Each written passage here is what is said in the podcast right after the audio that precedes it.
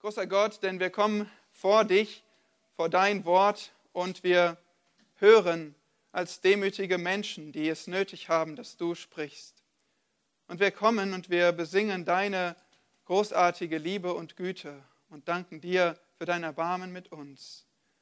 Bitte leite uns nun dein herrliches Werk der Erlösung zu sehen, es tiefer zu erfassen und vor allem auch zu verstehen, wie es uns in unserem Leben begleitet und wie es uns den Unterschied macht und machen möchte Tag für Tag. Amen.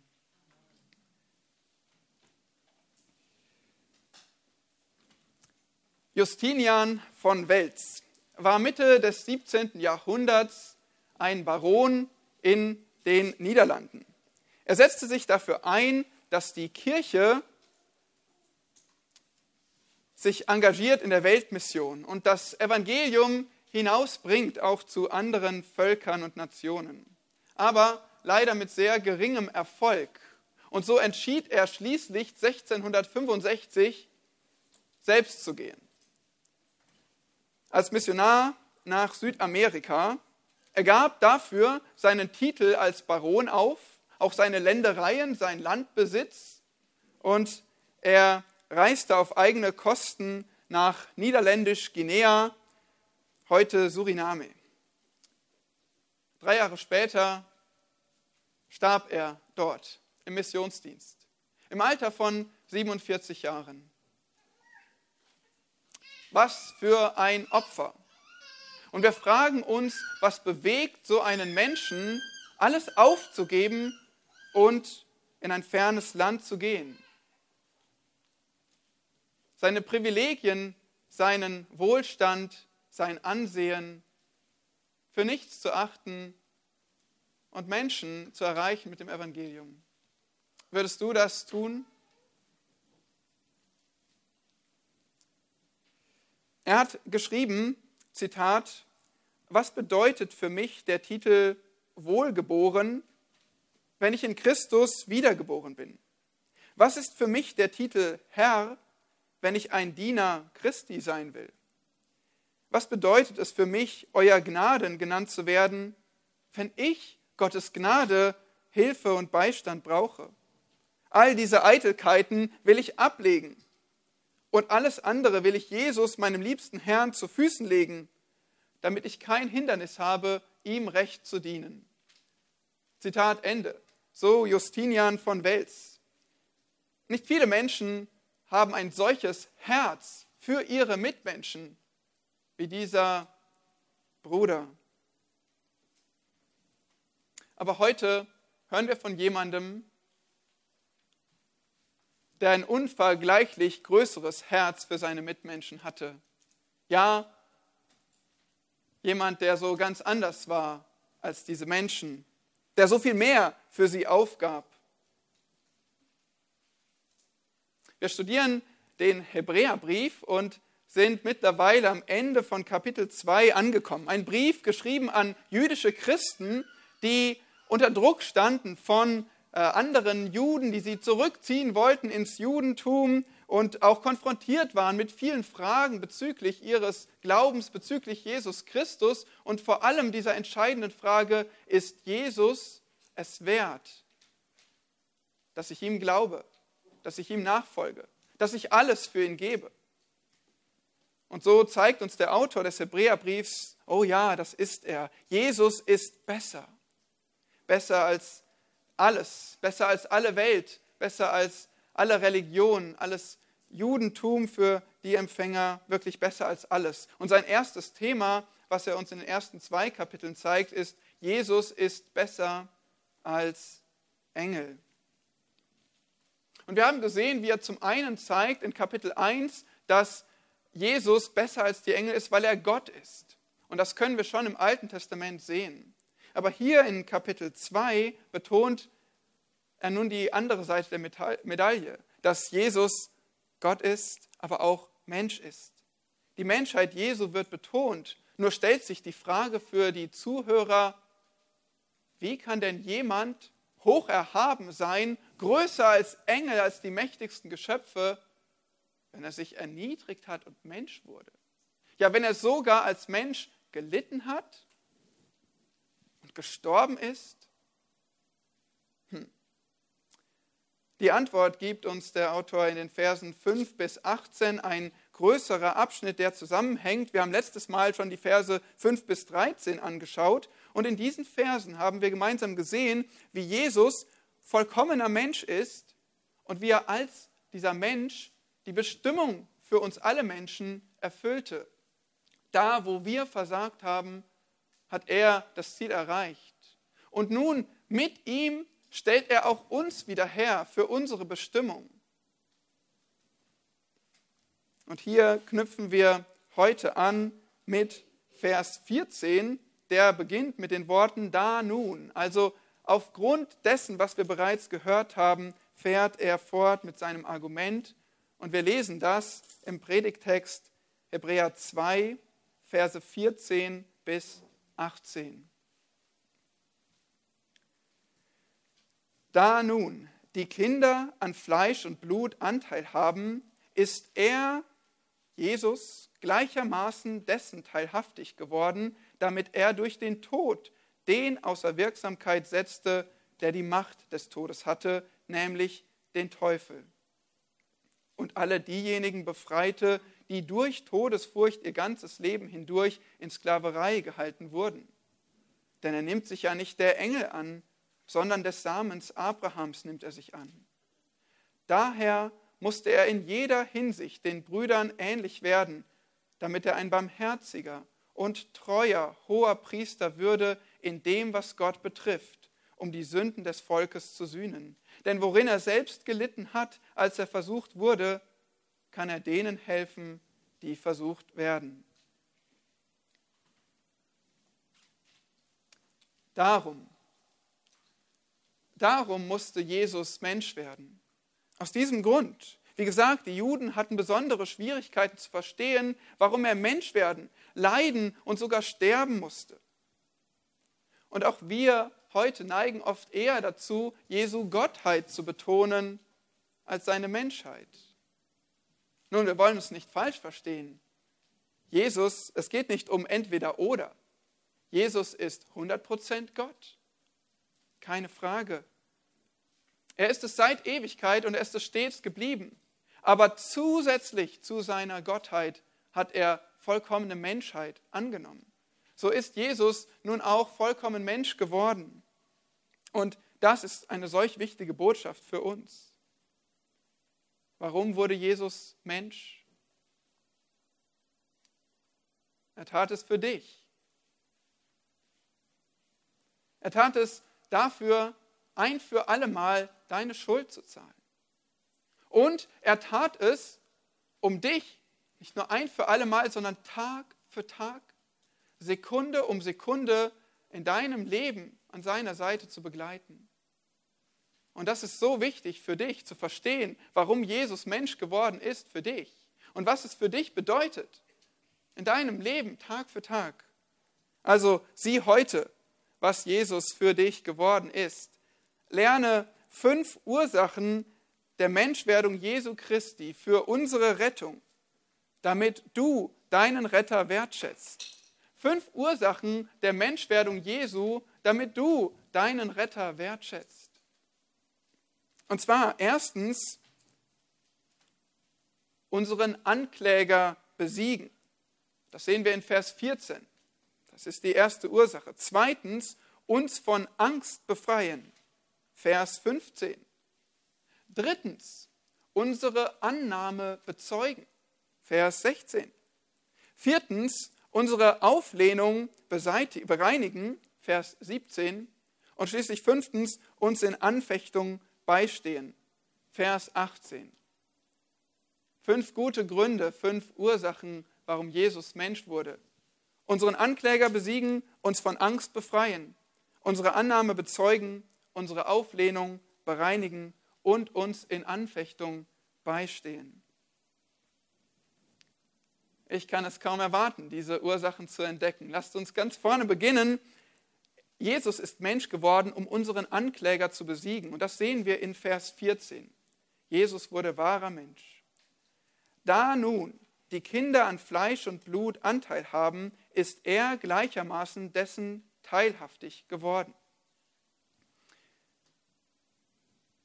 Wir haben hier einige Kinder sitzen, aber in unserem Text geht es bei Kindern um die Gläubigen. Das haben wir letztes Mal gesehen. Du erinnerst dich, Vers 13, da wird von Kindern gesprochen und schon vorher wurden wir als Jesu Brüder und implizit auch Schwestern identifiziert. Wir gehören zu Gottes Familie.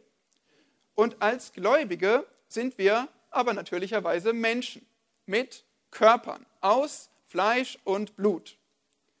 Und das ist der ganze Grund, warum Jesus selbst Mensch werden musste. Einer wie wir. Unsere Strafe für unsere Sünde ist der Tod. Das heißt, wenn irgendwann irgendjemand uns retten wollte vor unserer Strafe, müsste er den Tod sterben. Dafür müsste er ein Mensch sein aus Fleisch und Blut. Denn ohne Blutvergießen, das sagt uns der Hebräerbrief 9, Vers 22, ohne Blutvergießen gibt es keine Vergebung. Und nun ist es aber interessant, wenn wir hier den Text etwas genauer anschauen. Wir sehen die Kinder, die, also wir Menschen, wir haben Anteil an Fleisch und Blut. Hier steht im Griechischen Kinoneo oder wir sagen manchmal Koinonia, Koinoneo. Ähm, da geht es um Gemeinschaft. Es geht darum, Gemeinschaft, Partnerschaft. Wir haben alle gemeinsam Fleisch und Blut. Wir sind Menschen. Und jetzt steht aber nicht das gleiche Wort da für Jesus, sondern für Jesus wird ein anderes Verb verwendet, metecho, und das heißt teilhaftig geworden. Der Gedanke ist hier, inmitten von etwas zu sein, etwas aufzugreifen, was nicht meine eigene Natur ist. Für uns Menschen ist es unsere Natur. Wir sind Fleisch und Blut, wir sind Menschen, wir sind nichts anderes, wir kennen nichts anderes. Aber Jesus ist Gott. Und er ist inmitten von Menschheit gekommen. Er hat etwas angenommen, was gar nicht seine eigene Natur ist.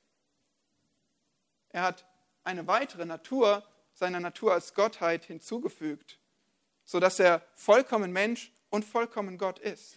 Und das steckt hier in wenigen Worten drin. Aber warum hat er das getan? Warum wurde Gottes Sohn wie wir?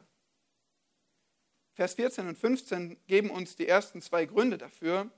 Und zwar erstens hier in Vers 14, damit, das leitet einen Grund ein, damit er durch den Tod den außer Wirksamkeit setzte, der die Macht des Todes hatte, nämlich den Teufel. Was bedeutet Teufel? Diabolos, der verleumdet, einer, der verleumdet. Nennen ihn den Verleumder, das ist sein Name. Und genau das tut er. Er verklagt Menschen, er beschuldigt Menschen.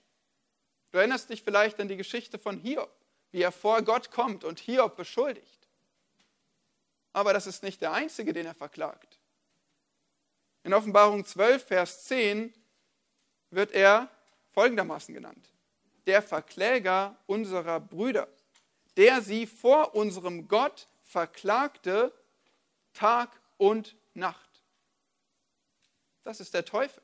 Das ist seine Beschäftigung uns Gläubige zu verklagen vor Gott Tag und Nacht. Und weißt du was? Er hat auch allen Grund dazu. Denn wir haben alle genug Dreck am Stecken. Es fällt ihm nicht schwer, Anklagegründe vor Gott zu bringen. Aber schaut mal, wie er weiter beschrieben wird. Er wird hier beschrieben als der, der die Macht des Todes hat. Im Garten Eden war es der Teufel, die Schlange, die die Sünde in die Welt gebracht hat. Und mit der Sünde auch den Tod. Im Moment, da Adam und Eva gesündigt haben, waren sie geistlich getrennt von Gott. Das ist der Tod, der geistliche Tod. Und mit diesem Tod, der in die Welt kam, wurde auch der körperliche Tod eingeführt. Sie würden eines Tages sterben, so wie wir alle Menschen. Und wenn sie in ihrem Zustand der geistlichen Trennung von Gott nun auch körperlich sterben würden, wären sie auf ewig getrennt von Gott.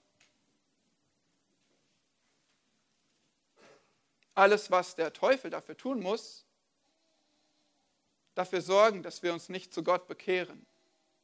Dann hat er uns in der Hand und wird uns bei sich haben im Tod, im ewigen Tod, in der Hölle. Und das ist ein grausamer Plan.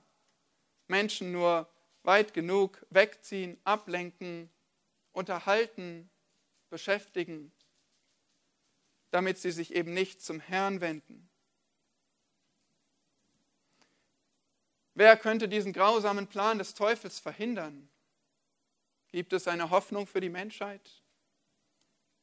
Ja, wir wissen das, wir haben das letztes Mal angeschaut, wie Gott seinen Plan mit uns Menschen hat und wie Gott eingegriffen hat in Jesus. In Vers 9 haben wir das gesehen. Und hier heißt es auch in Vers 14, dass Jesus derjenige ist, der den Teufel außer Wirksamkeit setzte. Manche übersetzen ja auch vernichten, das ist nicht ganz so glücklich, weil der Teufel ist noch nicht vernichtet, aber seine Macht ist ihm genommen. Wie kann nun Jesus, wie konnte Jesus dem Teufel seine Macht nehmen, diese Macht des Todes? Siehst du das hier im Text? Durch den Tod. Er hat ihn also Wort für Wort mit seinen eigenen Waffen geschlagen. Der, der die Macht des Todes hatte, wurde durch den Tod besiegt. Nun, wie geht das? Jesus starb. Er ging selbst in den Tod. Er starb am Kreuz für uns Sünder. Und damit entwaffnete er den Teufel. Warum? Nun, was bedeutet nochmal Teufel? Verleumder, Verkläger? Aber womit soll uns dieser Verkläger anklagen, wenn Jesus schon für meine Schuld gestorben ist? Was soll er vor Gott bringen, wenn Jesus alles ausgelöscht hat? Wir haben zu Beginn die Worte aus Kolosser 2 gelesen und dort hieß es in Vers 14, Jesus löschte unsere Schuldschrift, indem er sie ans Kreuz heftete. Und Vers 15, als er so die Herrschaften und Gewalten entwaffnet hatte, stellte er sie öffentlich an den Pranger und triumphierte über sie an demselben. Seht ihr das? Der Tod Jesu, das ist, was den Teufel entwaffnet hat. Das ist der Sieg im Krieg gegen den Satan. Das ist Satans eigener Todesstoß, dass Jesus für unsere Schuld gestorben ist und die ganze Schuldschrift ausgelöscht hat. Niemand anderes konnte das tun als Jesus Christus der selbst Mensch geworden ist und der selbst in den Tod gegangen ist, um so meine Schuld auszulöschen und dem Satan jede Grundlage für, fürs Verklagen zu nehmen. Also die erste Ursache für Jesu Menschwerdung ist unseren Ankläger besiegen. Und die zweite geht damit einher, die finden wir in Vers 15, nämlich uns von Angst befreien. Vers 15 und alle diejenigen befreite, die durch Todesfurcht ihr ganzes Leben hindurch in Sklaverei gehalten wurden. Todesfurcht. Menschen fürchten den Tod. In Hiob 18, Vers 14 wird der Tod der König der Schrecken genannt. Und ist es nicht so, dass die Menschen den Tod fürchten? Häufig geht der Tod einher mit Schmerzen, mit unheilbaren Krankheiten, mit großen Sorgen, vielleicht mit Ekel, mit Erniedrigung. So gehen Menschen, so gehen wir alle eines Tages auf unseren Tod zu. Aber noch schlimmer, mit dem Tod endet das Leben. Und mit dem Tod endet damit jede Hoffnung auf irgendwelche Gelegenheiten, auf irgendwelche Freuden. Und noch schlimmer, Nach dem Tod wird abgerechnet. Nach dem Tod kommt jeder von uns ins Gericht Gottes. 1. Korinther 15, der Stachel des Todes, weißt du, was das ist? Das ist die Sünde und das ist das Gericht über Sünde.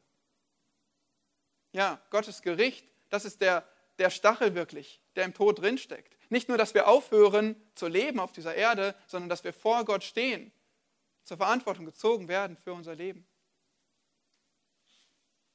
Todesfurcht plagt den Menschen. Deshalb gibt es so viele Kulturen und Religionen, die versuchen, irgendetwas zu tun durch ihre strengen Regeln oder Rituale, die sie befolgen, um das künftige Leiden, um die künftige Strafe irgendwie zu vermindern, um das Gericht zu verhindern. Der Mensch ist geplagt von Todesfurcht. Das ganze Leben hindurch, sagt der Hebräer-Schreiber, das ganze Leben hindurch sind wir in Todesfurcht. Und sie knechtet uns, sie belastet uns, sie versklavt uns. Was für ein elender Zustand des Menschen.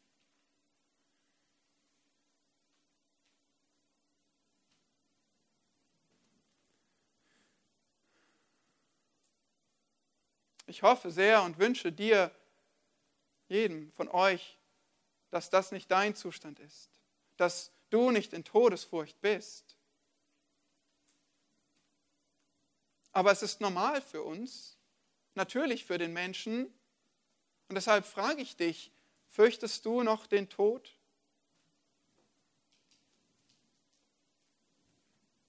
Wir brauchen einen Befreier von dieser Todesfurcht. Und Jesus möchte uns befreien.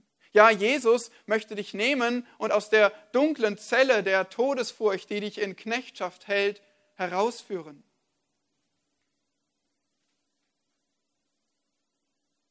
Jeder Mensch fürchtet den Tod, aber Jesus will dir die Furcht nehmen. Hört das alle Welt? Gibt es eine bessere Botschaft? Die irgendein Mensch verkündigen könnte, dass uns Menschen die Furcht vor dem Tod genommen werden kann, weil Jesus uns davon befreien will und weil Jesus uns davon befreien kann. Jesus ist Retter von Sünden, von Schuld, von der Ursache der Todesfurcht.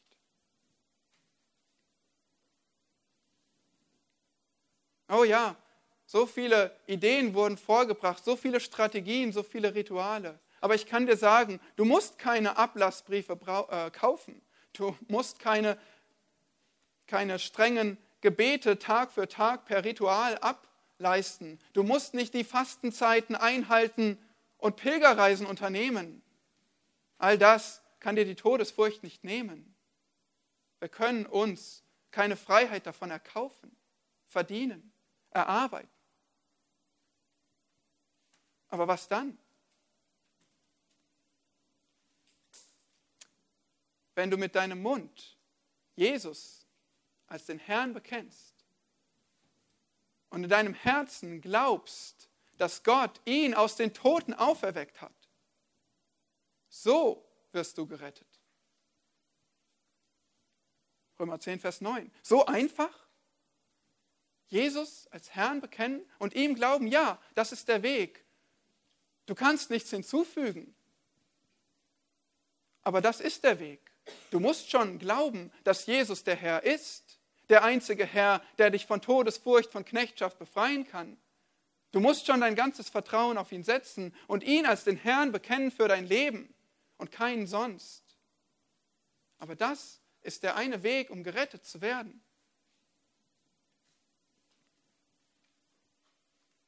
Bitte glaub diesem Herrn, diesem Retter, diesem einzigen Retter und lass dich befreien. Und ich weiß, viele von euch glauben das. Aber ist das nicht immer wieder wunderbar darüber nachzudenken, welche Last der Herr uns genommen hat? Welche Furcht, welche Angst, welchen Schrecken, welches Leid?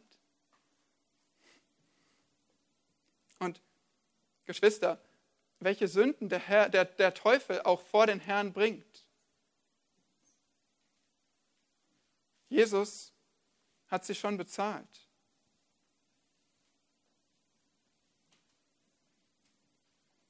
Was ist mit deinen lustvollen Gedanken? Was ist mit deinen versteckten, geheimen Sünden, die bloß niemand mitkriegen soll? Was ist mit deinem 37. Rückfall in alte Muster?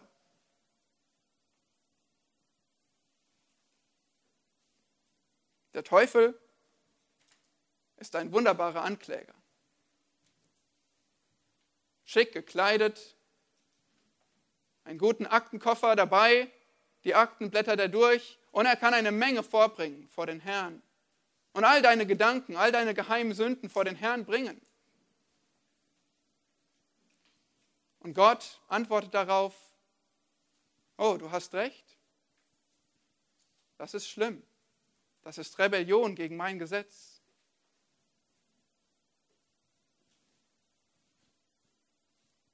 Aber Jesus hat schon dafür bezahlt. Für alle Schuld. Ist das nicht wunderbar? So sieht Gott, der gerechte Richter, uns an. Er weiß um all unsere Taten und all unsere Gedanken, um all unsere hässlichen Worte. Aber er sagt, Jesus hat dafür bezahlt. Und deshalb kannst du gerecht sein, einfach durch Glauben an diesen Herrn Jesus. Ja, und so, so dürfen wir befreit sein von Todesfurcht.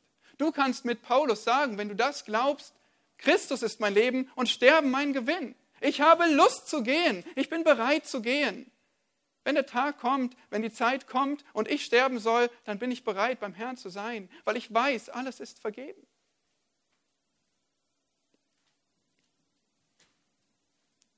Vers 10 haben wir gesehen, den Urheber, den Wegbereiter unseres Heils. Er ist uns den Weg vorangegangen und er bringt uns sicher ans Ziel. Er hat uns den Weg schon bereitet in Gottes Herrlichkeit, wo wir Söhne und Töchter in seiner Herrlichkeit sein dürfen. Gute Gründe für Jesu Menschwerdung, oder? Ein dritter Grund, den sehen wir in Vers 16, nämlich um unsere Annahme zu bezeugen. Jesu Menschwerdung bezeugt, sie zeigt, mit wem er sich identifiziert. Lasst uns Vers 16 lesen. Denn er nimmt sich ja nicht der Engel an, sondern des Samens Abrahams nimmt er sich an. Wir kommen hier also wieder zurück zu diesem Thema des größeren Abschnitts der Engel. Jesus ist besser als Engel. Der ganze Abschnitt begann in Vers 5 damit, dass nicht Engeln die zukünftige Welt unterstellt ist. Und jetzt bringt er diesen Gedanken über die Engel zum Abschluss. Gottes Sohn wurde kein Engel.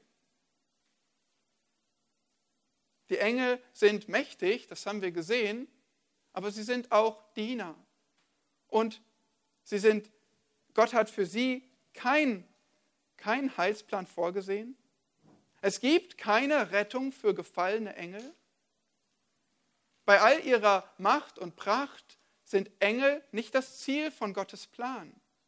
Und deshalb nahm sich Jesus nicht der Engel an. Er wurde nicht einer von ihnen, sondern Jesus wurde ein Mensch, weil Gott die Welt dem Menschen anvertraut hat. Und so wurde Jesus ein Mensch, um den Plan für die Menschen zu erfüllen.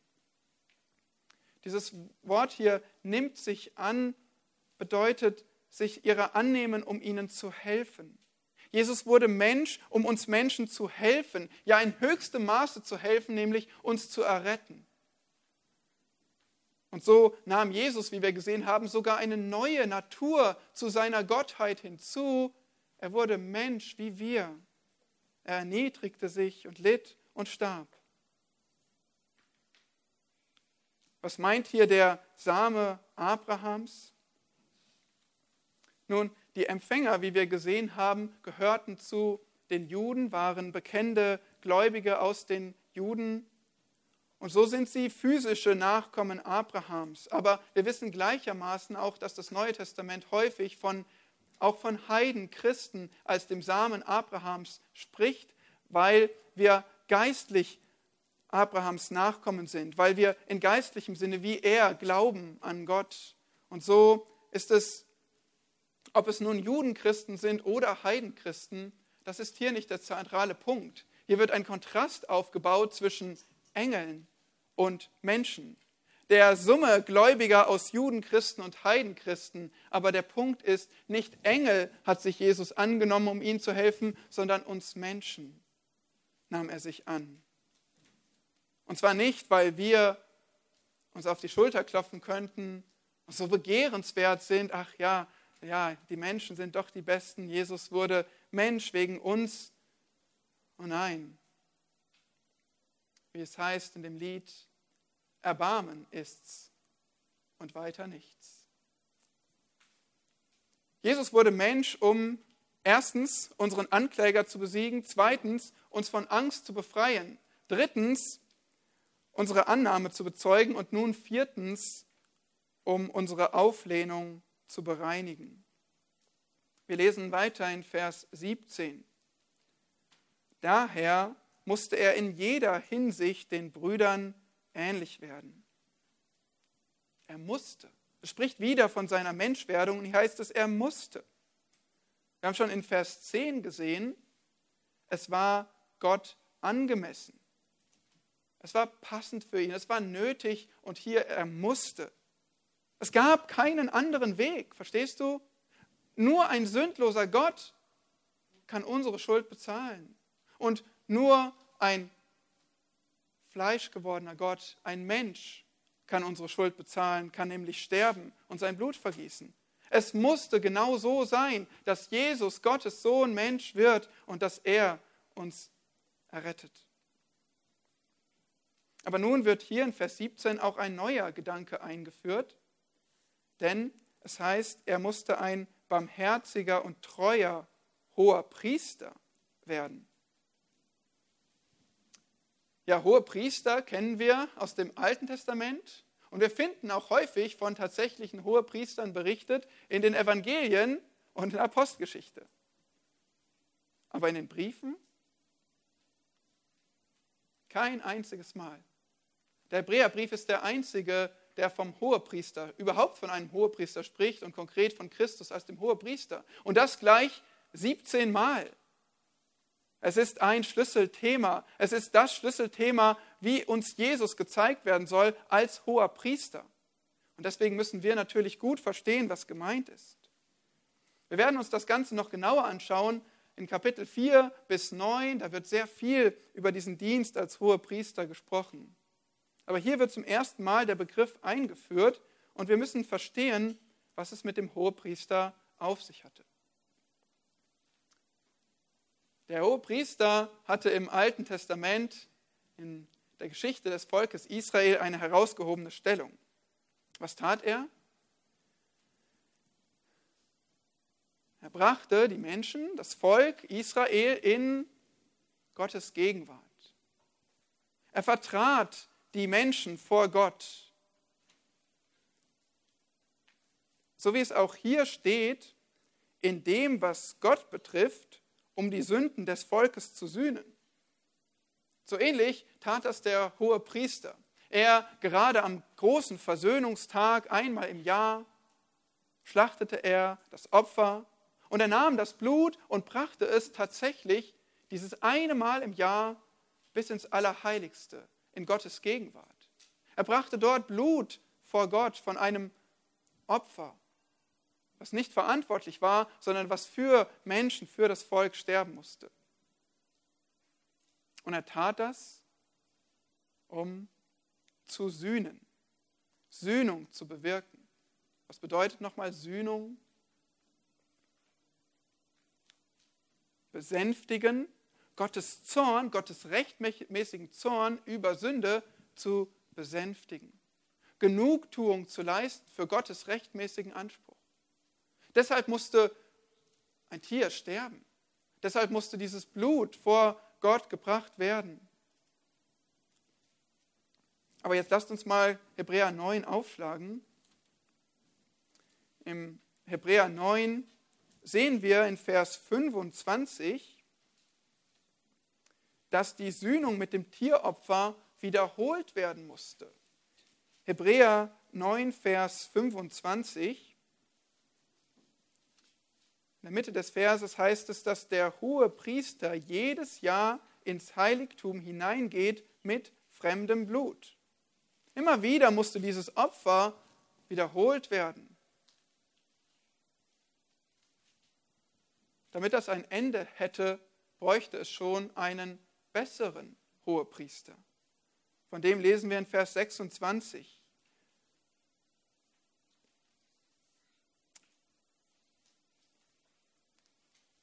der Mitte des Verses, nun aber ist er, das ist Jesus, einmal offenbar geworden in der Vollendung der Weltzeiten zur Aufhebung der Sünde durch das Opfer seiner selbst. Schau genau hin. Der hohe Priester, der musste jedes Jahr ins Heiligtum hineingehen mit einem fremden Blut von einem Tier, aber Jesus, Vers 26, ist nur einmal offenbar geworden in der Vollendung der Weltzeiten zur Aufhebung der Sünde durch kein fremdes Blut, sondern das Opfer seiner selbst. Jesus, der Mensch gewordene Gott, hat sein eigenes Blut vergossen und das war genug, das war recht in Gottes Augen, um ein für allemal die Sünde zu sühnen, um ein für allemal Gottes Zorn zu besänftigen, für immer. Ein besserer hoher Priester. Er hat ein vollkommenes Opfer gebracht. Er, löst, er erlöst endgültig. Er erlöst wirksam. Er erlöst vollkommen.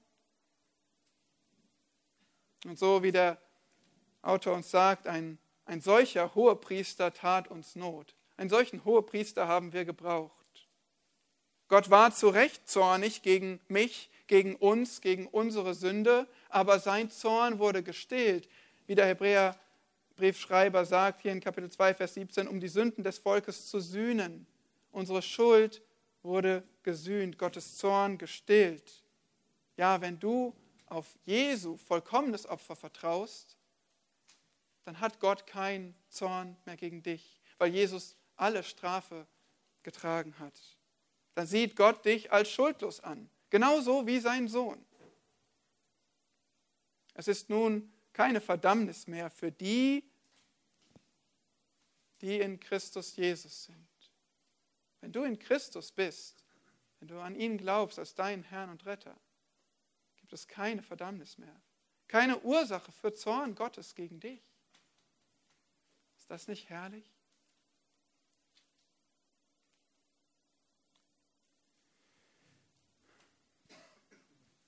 Nun, Vers 17 zeigt uns noch etwas über die Eigenschaften dieses Hohepriesters. Er wird uns gezeigt als barmherzig und treu und das ist nochmal sehr wichtig zu verstehen. Es leitet den letzten Gedanken hier in unserem Text ein. Jesus ist ein barmherziger und treuer Hohepriester. Er ist barmherzig, mitfühlend, weil er unsere Situation kennt, weil er geworden ist wie wir. Nun, der ewige Gott, weiß er alle Dinge? Ja, natürlich, er ist allwissend, er weiß alle Dinge. Aber was er nicht weiß, ist, wie es sich anfühlt, Mensch zu sein. Lange Strecken zu laufen, erschöpft zu werden, müde zu sein, schwach, staubig, dreckig, einen trockenen Hals zu bekommen, Durst zu haben, einen knurrenden Magen zu haben. Müde zu werden, schwach zu sein, ja sogar Krankheiten zu haben, zu schwitzen, geplättet zu sein, ignoriert zu werden von Menschen, im Stich gelassen, verleumdet, angegriffen, verletzt. Und wie das weh tut, oder? Das ist unsere menschliche Erfahrung. Das machen wir durch, Tag für Tag. Gott weiß alle Dinge, aber Gottes Sohn ist Mensch geworden und er weiß es nun aus Erfahrung. Er hat all das erlebt, was du erlebst. Er kennt dein Alltagsleben. Er weiß, wie es sich anfühlt, übermüdet zu sein. Er weiß, wie es sich anfühlt, Schmerzen, Verletzungen zu haben. Er weiß, wie es sich anfühlt, alleingelassen zu sein, zu Unrecht beschuldigt. Und deswegen kann er mitfühlen wie kein anderer. Deswegen kann er barmherzig sein. Und zweitens heißt es, dass er gleichzeitig treu ist, weil Jesus eben trotz seiner zermürbenden eigenen Lebenserfahrung niemals aufgegeben hat. Er hat nie gesagt, jetzt reicht's mir, ich schmeiß hin. Kann doch nicht sein, dass die Juden, die Lehrer Israels sein sollten, so ignorant sind für die Wahrheit. Ich habe mir solche Mühe gegeben. Kann doch nicht sein, dass meine Jünger, in die ich Tag und Nacht investiere, dass die darüber streiten, wer der Größte sei? Und dass die mich in meiner schwersten Stunde allein lassen? Ja, Jesus war stets vollkommen Gott, aber Jesus hat sich nicht seiner Gottheit bedient, um seine eigenen Leiden zu erleichtern. Schau doch an, wie es ihm erging, wie er in der Wüste war, wie er in Gethsemane war, wie er alleingelassen war und verspottet wurde, wie sie ihn beschuldigt haben, wie er sich hat bespucken lassen von Soldaten. Er hat es sich nicht leichter gemacht durch seine Gottheit. Er hat ausgehalten. Er war treu, weil er wusste, ich muss diesen Plan vollenden. Es gibt keinen anderen Weg. Es musste so sein. Und da war er treu. Er ist dran geblieben. Er ist treu geblieben bis zum Ende. Und in diesem Wesen, in diesem Wirken Jesu liegt so ein Schatz für dich, weil er hat dir dieses Vorbild hinterlassen. Er ist diesen Weg gegangen. Und so kann er uns fünftens in Anfechtung beistehen. Die fünfte Ursache seiner Menschwerdung hier in Vers 18 ist uns in Anfechtung beizustehen. Denn worin er selbst gelitten hat, als er versucht wurde, kann er denen helfen, die versucht werden. Wie gesagt, er hatte keine leichten Lebenserfahrungen, er hatte keinen Ort, wo er sein Haupt hinlege, wo er schlafen könnte. Und er hat besonders gelitten in der Wüste, in Gethsemane, Gethsemane auf Golgatha. Und dieser Druck der testete ihn, der prüfte Jesus, ob er standhaft bleiben würde, ob er wirklich sündlos bleiben würde, ob er gehorsam sein würde bis zum Ende. Und denk bloß nicht, es sei leichter geworden. Es sei leichter gewesen für Jesus, weil er doch Gott ist und weil er nie sündigte. Das Gegenteil tatsächlich ist der Fall es war schwerer für ihn. Und wir können uns das gut verständlich machen, wenn wir uns mal überlegen, wie es uns geht. Ja, wenn dich jemand angreift, wenn jemand dich beschuldigt, vielleicht anschreit. Wie geht es dir dann? Wie leicht fällt es dir, ruhig zu bleiben, sanft zu antworten, nicht zurückzuschießen, vollkommen beherrscht zu bleiben. Und zwar sogar ohne zornige, selbstgerechte, selbstsüchtige Gedanken in deinem Herzen. Selbst wenn du nichts rauslässt, kann es sein, dass du schon längst in deinem Herzen mitstreitest. Aber nun, selbst wenn du standhältst für einige Zeit, wie ist das, wenn es immer so weitergeht, wenn es sich Tag für Tag wiederholt, diese Erfahrung? Ja, wahrscheinlich geht es uns allen gleich, dass wir irgendwann nachgeben, dass wir uns vielleicht ein paar Minuten beherrschen können vielleicht sogar ein wenig länger, aber dass wir irgendwann mitstreiten, zurückschießen, für unser Recht uns einsetzen.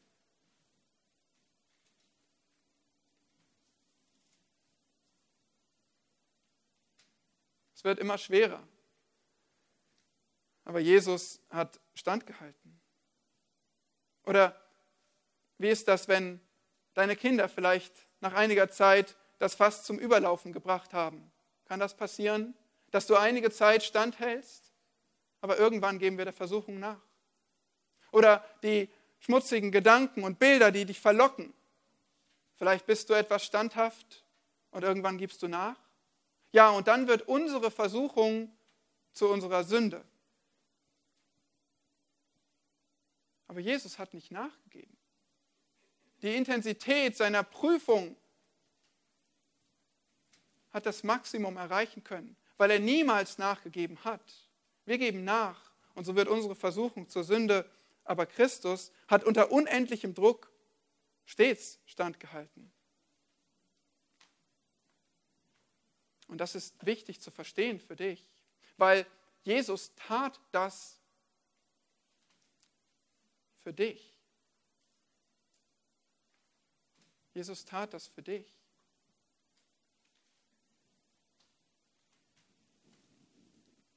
Heißt hier, darin kann er denen helfen, wörtlich beim Hilfeschrei hinzueilen. Er kann bei unserem Hilfeschrei hinzueilen, heißt es hier. Christus hat sein Werk nämlich jetzt nicht eingestellt. Weißt du, was er jetzt macht im Himmel zur Rechten Gottes? Hebräer 7, Vers 25.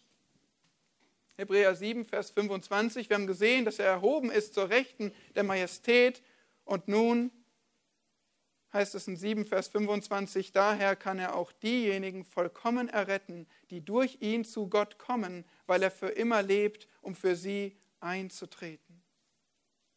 Jesus betet für dich. Jesus ist erhoben im Himmel und er ist aktiv. Er betet für dich, liebe Schwester, lieber Bruder wie der hohe Priester sein Blut in das Allerheiligste brachte, so ist Christus vor dem Vater. Und er hat dort sein Blut, sein Opfer. Und auf Basis dieses vollkommenen Opfers leistet er Fürbitte für dich und mich. Das ist sein Dienst der Fürbitte.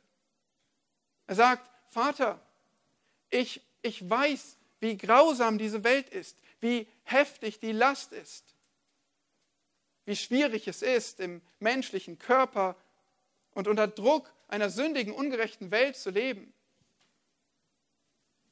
Und ich habe mein Blut vergossen, Vater. Ja, auch für Thomas, auch wenn er jetzt schon wieder. Vergib ihm. Mein Blut reicht aus. Das ist Jesu Dienst der Fürbitte für dich, liebe Schwester, lieber Bruder.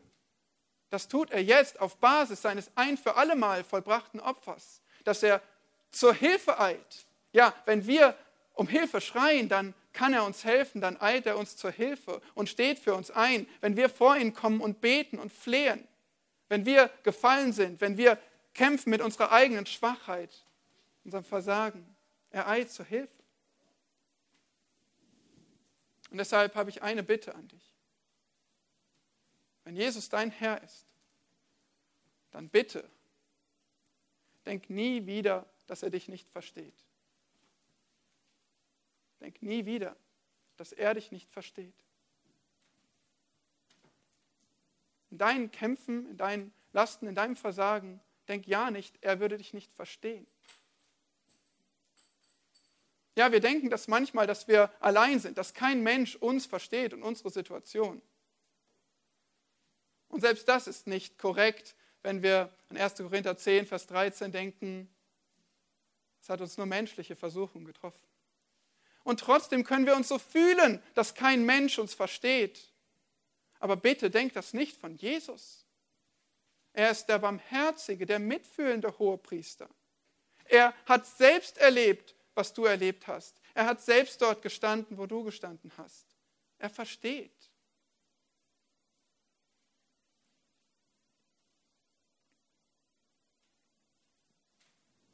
Er versteht deinen Schmerz nicht nur als allwissender, herrlicher Gott, sondern auch als von Leid geplagter Mensch.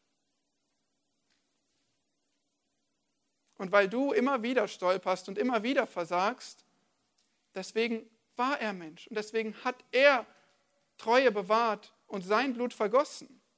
Deswegen hat er durchgehalten und sein Lauf vollendet, damit dein Versagen abgedeckt ist mit seinem Blut für immer.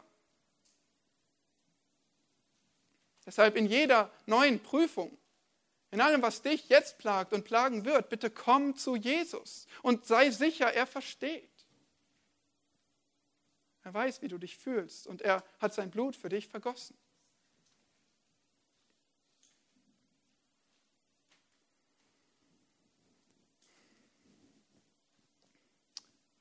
So haben wir fünf Ursachen gesehen für die Menschwerdung Jesu, für unsere Rettung unseren Ankläger zu besiegen, uns von Angst zu befreien, unsere Annahme zu bezeugen, unsere Auflehnung zu bereinigen und uns in Anfechtung beizustehen. Justinian von Wels gab viel auf für verlorene Seelen, aber Jesus gab unendlich viel mehr auf. Er kam nicht als Superman in unsere Welt, um zu jeder Zeit, wann er gerade Probleme hatte, seine Supermächte einzusetzen. Oh nein. Wann immer wir Menschen ihm Probleme gebracht haben, hat er seine Kraft nicht eingesetzt, um sich selbst das Leiden zu erleichtern. Er ertrug es still und mit großen Schmerzen. Und er dachte dabei an dich. Können wir sagen, wie der Hebräerbrief, Jesus ist besser? Es wäre eine Untertreibung. Bräuchten, müssten neue Superlative schaffen. Jesus ist besser, ja. Wen habe ich im Himmel außer dir und nichts begehre ich neben dir auf Erden? Ich frage dich, ist Jesus dir so kostbar? Wenn wir so über ihn nachdenken, wenn wir diese Wahrheiten über ihn sehen, er sollte uns so kostbar sein, oder? Wenn du Schmerzen leidest, sei gewiss, Jesus versteht dich. Und wenn du in Versuchung gerätst, dann sei dir sicher, Jesus kennt deinen Druck. Und wenn du vor Entmutigung seufzt, dann wisse auch darin, Jesus weiß, wie du dich fühlst.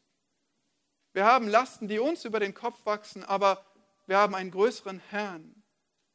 Und er hat für uns für immer sein Blut vergossen, aber er steht uns jetzt zur Seite, Tag für Tag in unserem Glaubenskampf.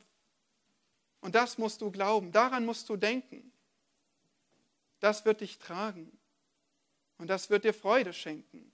Freude an Jesus Christus, einem barmherzigen und treuen Herrn. Er hat den Lauf für dich vollendet. Er hat ihn schon für dich gewonnen. Er hat deine Schuld bezahlt, vergangene und künftige. Deshalb komm zu ihm und sag ihm deine Not und vertrau ihm, wie er dich führt. Amen. Jesus Christus, du bist besser als alles, was wir uns vorstellen können. Und wir danken dir so sehr, dass du die himmlische Herrlichkeit verlassen hast und Mensch wurdest wie einer von uns, dich für uns gegeben hast, für uns gelebt hast, für uns durchgehalten hast, uns ein Vorbild hinterlassen hast, damit wir deinen Fußspuren folgen, aber vor allem dein Blut vergossen hast, was bezahlt für alle unsere Sünden, für alle, für jede einzelne. Bitte hilf uns allen hier, jeder Seele, dass wir das glauben und uns darauf verlassen, dass wir zu Jesus kommen. Danke, dass du unser barmherziger und treuer Hohepriester bist. Amen.